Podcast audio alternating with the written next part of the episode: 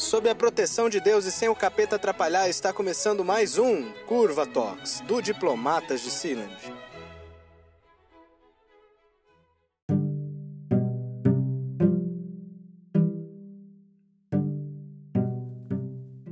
E hoje a gente vai ouvir o Mauro Rogério falando sobre a situação no Irã. O Mauro é advogado de Duque de Caxias é um estudioso diletante de relações internacionais e direito internacional e atua na, no ativismo jurídico, defendendo muitas vezes quem, quem não tem condições de pagar um defensor privado, além de ter uma história de luta bonita é, no MST, ele é ex-integrante do MST, uma luta contra a ditadura militar, então vamos ouvir aí o que ele tem para falar sobre o, o, atentado, né, o assassinato que os Estados Unidos promoveram contra o Qassem Soleimani, o general da, das forças Quds do Irã.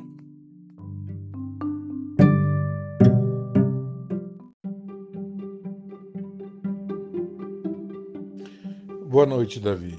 Eu vou te mandar esse áudio a seguir com a minha opinião de cidadão comum, né? não tenho nenhuma especialização em Oriente Médio, é, na área de diplomacia, de relações internacionais, é uma opinião de um cidadão comum aficionado pelo tema. Gosto do tema, me interesso pelo tema Oriente Médio, porque tudo que acontece ali reflete no resto do mundo é a, é a região que produz a energia que move o mundo, né? Então sempre tive muito interesse por aquilo que acontece ali.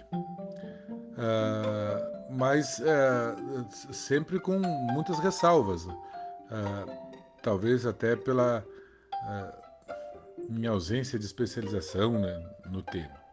Então, é uma opinião de cidadão comum, um observador, um observador normal, comum.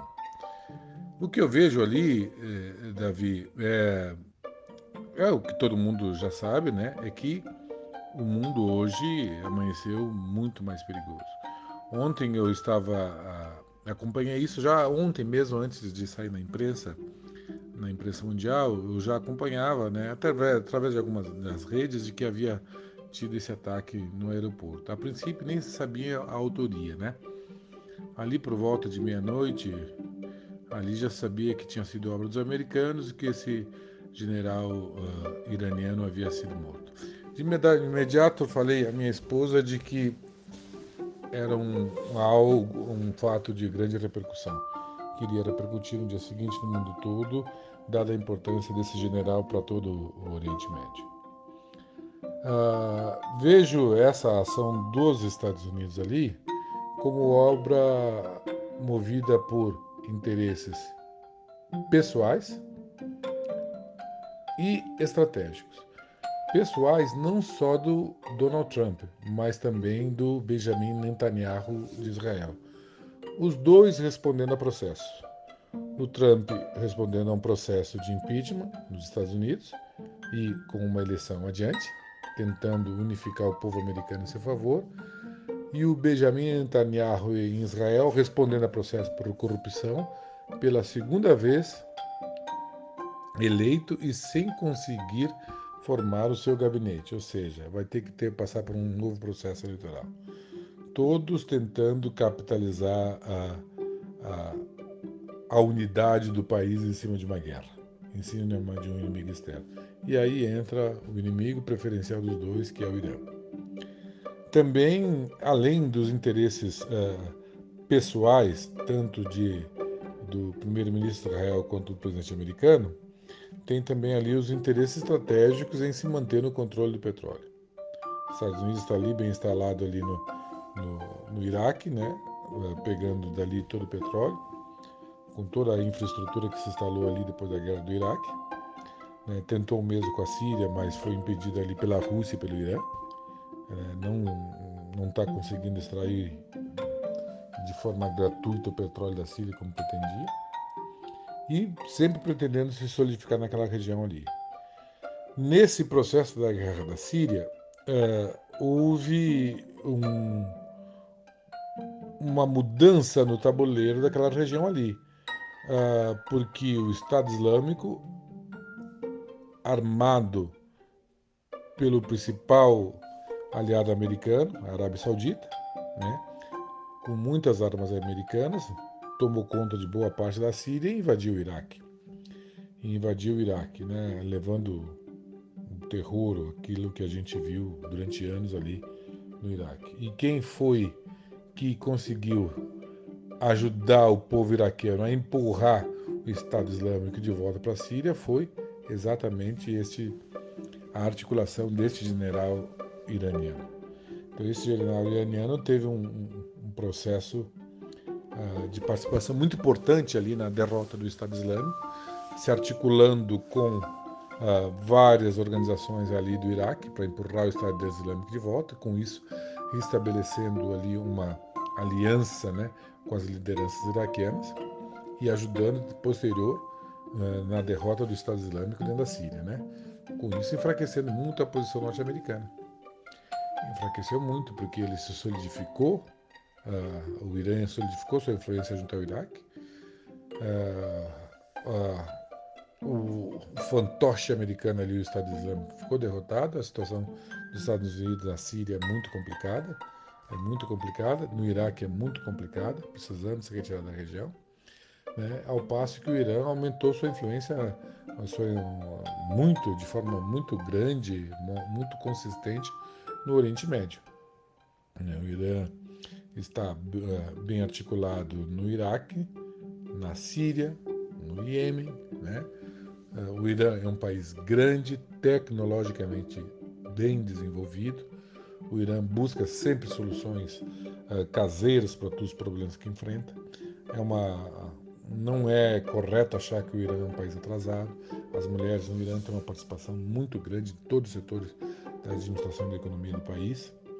É um país muito forte, o Irã é um país muito forte, um país muito similar à China, a China não, desculpe, é muito similar à Índia, no que diz respeito a buscar soluções para, que, para os problemas que enfrenta. Né? Então, esse ataque atingiu um país muito importante da região ali. Atingiu um país muito importante da região e certamente terá retorno. Certamente terá retorno. A forma com que se dará esse retorno eu não saberia te dizer. Não sou um estrategista militar, não conheço muito, mas se dará. Não é, não é possível que, que não haja um retorno. Uma porque o povo, o povo iraniano quer um retorno. Se a liderança iraniana não der essa resposta, perde apoio popular, perde apoio interno. Esse general, ele era um herói da revolução.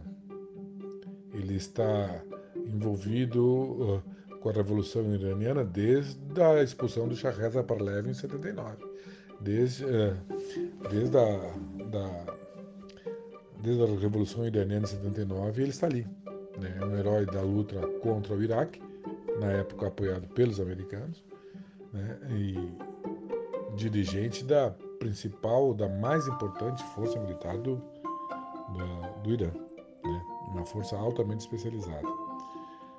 Além de um gênio militar, porque muitos o consideram, mesmo no Brasil, mesmo militares brasileiros consideram esse general como um gênio, um gênio na estratégia militar, ele era também um, um grande um grande estrategista político, né?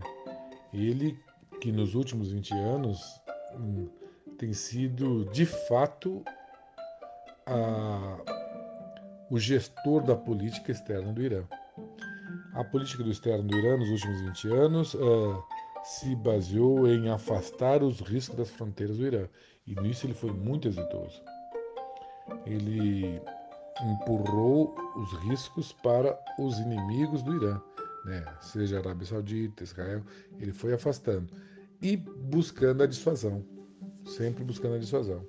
A dissuasão veio um, pelo desenvolvimento tecnológico nuclear muito significativo, que eles resolveram se uh, submeter né, ao crivo da comunidade internacional, num acordo entabulado primeiro pelo Brasil, né, pelo embaixador Celso Amorim, né, é, que chegou e botou na mesma acordo que foi aprovado pela comunidade toda internacional.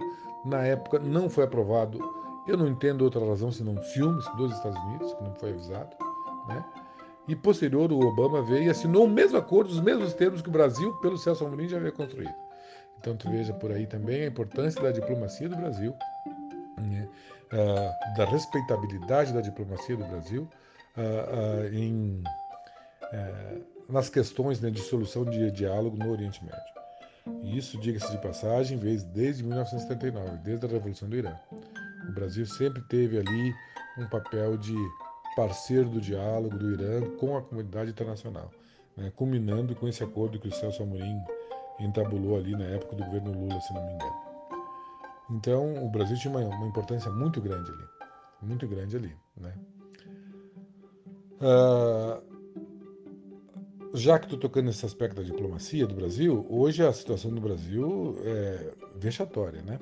Vexatória. Eu li hoje na imprensa as manifestações do presidente são de é um misto de covardia com me dei mal, né?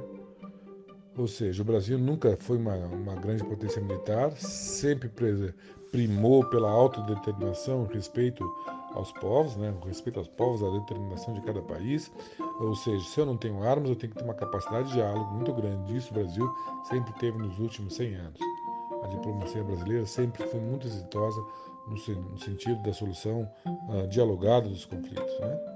Aí vem esse novo governo, né, opta por, um, um, por, uma, uma, por uma diplomacia de alinhamento unilateral a todas as a, medidas norte-americanas, né? E aí temos aí um, os Estados Unidos, o aliado preferencial do Brasil, uh, criando uma situação de extremo risco no Oriente Médio. Com quem? Com o Irã, que é o segundo maior comprador de produto de carne, de carne no Brasil. E aí como é que fica o Brasil? Não é? Não, não tem poderio militar, depende do Irã, uh, jurou amor eterno aos Estados Unidos, e aí tem o presidente que dizer, ficar dizendo pela tabela, olha, gostaria de apoiar os Estados Unidos, mas não posso, porque dependo do dinheiro do Irã, porque sou fraco militarmente, ou seja, uma situação totalmente vexatória. Ou seja, 100 anos de diplomacia jogados no lixo, né?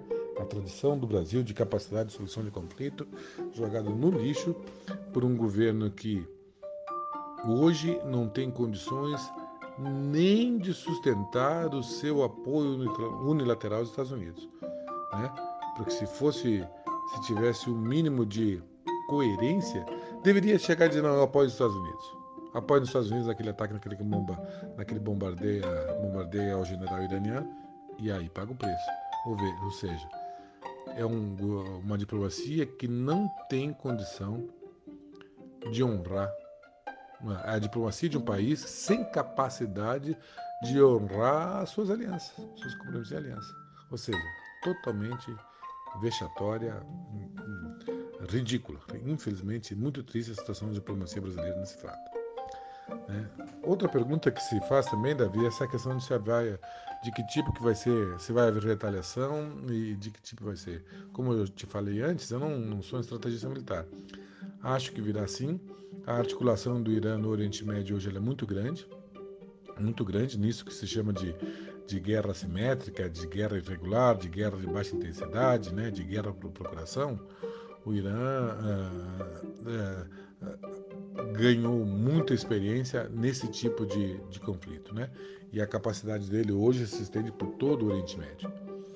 Veja bem, o Irã, em 14 de setembro, se eu não me engano, ah, conseguiu sucatear a principal refinaria de petróleo da Arábia Saudita.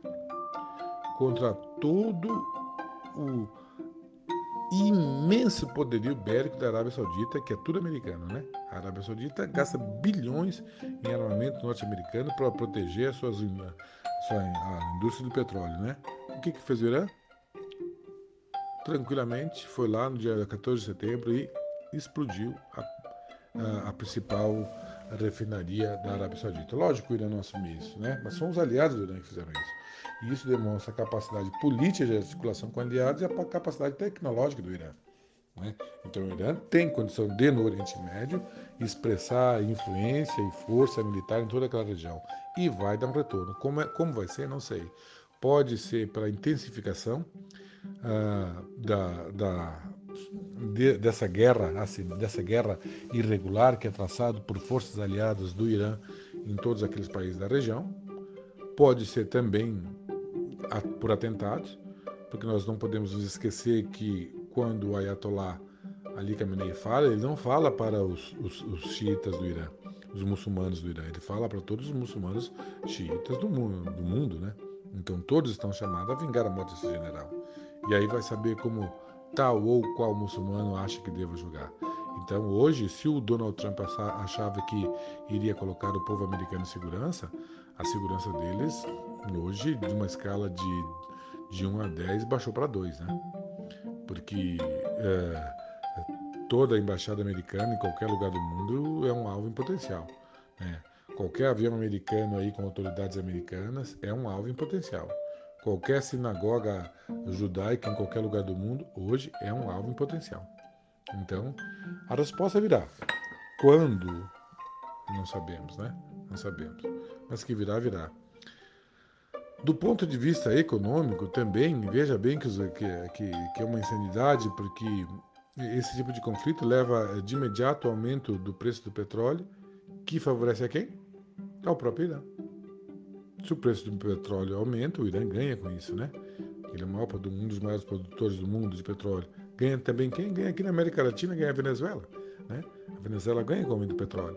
Ou seja, uma insanidade total em troca de buscar a reeleição nos Estados Unidos. Né? Também uma coisa que a gente pode considerar é que a situação deles ali na, no Oriente Médio é, é, piorou. Hoje, a possibilidade deles terem que se retirar totalmente da Síria e do Iraque, é, do Iraque aumentou muito. A possibilidade ficou insustentável para ele, porque mesmo o primeiro-ministro do Iraque tem como inadmissível um ataque à soberania do Iraque, uma, uh, essa ação americana matando um general iraniano e uma liderança iraquiana, né, um, que fazia parte do governo iraquiano, um, ali, ali no país deles. Então eles entendem que é, ficou impossível a, a permanência, a presença dos americanos ali no Iraque. Né? E isso vai se materializar em ações contra os americanos ali no Iraque. A situação hoje é, é, é, é bem grave, acho que os Estados Unidos erraram, erraram a mão. Veja que uh, os países que se fazem contraponto aos Estados Unidos, a China e Rússia, foram categóricos, condenar. Ou seja, fizeram errado, somos contra o que vocês fizeram. Ao mesmo tempo que pede calma ao Irã. Vamos manter a calma aí, mas você errou, você está errado. Os outros países, tidos como aliados americanos, silenciaram. O que é silenciar em diplomacia? Quando silencia em diplomacia, olha, não concordo com aquilo que tu fez. É, não vou falar de público, mas não concordo com aquilo que tu fez. Mesmo os britânicos. Mesmo os britânicos é, silenciaram. Declaradamente, ele só obteve apoio do, de Israel. Nem mesmo a Arábia Saudita ousou se manifestar em apoio, em apoio aos Estados Unidos. Ou seja, foi um erro. Né? Foi uma vitória tática que se reflete numa derrota estratégica. Taticamente pode ter sido uma vitória, porque eliminou, ao que, ao que é consenso mundial, o estrategista de defesa e de política externa do Irã, né? tido como um gênio militar um gênio estratégico da política externa. Né? Você eliminou ele. Mas tudo bem, certo. Mas muda em que isso? Pouca coisa, né? Quase nada, né? Você tem uma contraposição muito firme da Rússia, muito firme da China e um silêncio daqueles que seriam seus aliados. Ou seja, você vai indo para o isolamento, né? É, então eu acho que foi, eu considero que foi um tiro no pé. Considero que foi um tiro no pé essa ação americana ali vamos aguardar os desdobramentos. Né? Hoje o Irã amanheceu muito mais unido em torno da autoridade iraniana, em torno do governo iraniano. O Iraque amanheceu muito mais unido em torno da necessidade de que os americanos saiam, né? E da aceitação da presença iraniana dentro do Iraque. Ou seja, a situação, a situação americana vai se deteriorando. É, a situação dos Estados Unidos, é verdade, potência econômica, né, que hoje já é muito rivalizada pela China, né? A, a, a, capa, ele era, ele tinha um tripé muito forte, né, que era na economia, né, na, na questão política e na questão militar. Hoje já perde a questão econômica, né? Politicamente já não orienta mais o mundo, já não orienta mais sequer a Europa, né? A Europa hoje tem posições políticas em diversos assuntos totalmente diferentes dos Estados Unidos, e fica só a questão militar, né? E na questão militar, quando ele utiliza, utiliza mal, como nesse caso aí do, do Irã, né? Sem contar que, mesmo militarmente, hoje o Irã conta com um apoio maciço, uh, com, uh, nos termos deles, um apoio significativo da Rússia e da China, né? Fizeram aí, fizeram aí há cerca de uma semana atrás uh, exercícios navais ali né, no Golfo de Oman, conjuntamente, né? Ou seja, e se junta Irã, Rússia e China, hum, por mais poderio militar que os Estados Unidos tenha, não vai conseguir sustentar uma guerra, guerra ali naquela região, né? né? Certamente Rússia não se envolve diretamente, nem China se envolve diretamente, né? Mas dão uma sustentação significativa para o Irã se for necessário. Então, mesmo militarmente, eles não já não já começa a ter a ser questionado, né? Agora vamos aguardar de que forma vai ser a resposta, né? E para nós no Brasil, depois de desse desse retrocesso diplomático, sobra para nós pagar o custo do aumento do petróleo. Pelas opções políticas que nós passamos a apoiar, né? de forma unilateral as, as, decisões americanas. Né? E o custo é esse. O que vai vir para nós? Aumento do preço dos combustíveis, aumento do nosso custo de vida. Né? A Petrobras passa a ganhar dinheiro, porque se aumenta o preço do petróleo, a Petrobras ganha muito dinheiro, mas a Petrobras hoje já não, já não cumpre um papel social, né? cumpre um papel aí de, de suprir de dinheiro o cofre dos acionistas, né? está na mão de um governo que não tem interesse com a população brasileira. Então, por mais que ela ganhe dinheiro, não se refletirá em benefícios ao povo brasileiro. Para nós vai sobrar né, uma conta para pagar. E uma vergonha diplomática enorme. Né? Basicamente é isso, Davi. Se tiver algum outro questionamento que, que tiver ao meu alcance, né, estaria aqui e à disposição para responder aquilo que tiver ao meu alcance. Um grande abraço. The podcast you just heard was made using Anchor. Ever thought about making your own podcast? Anchor makes it really easy for anyone to get started. It's a one stop shop for recording, hosting, and distributing podcasts. Best of all, it's 100% free. Sign up now at anchor.fm slash new. That's anchor.fm slash new to get started.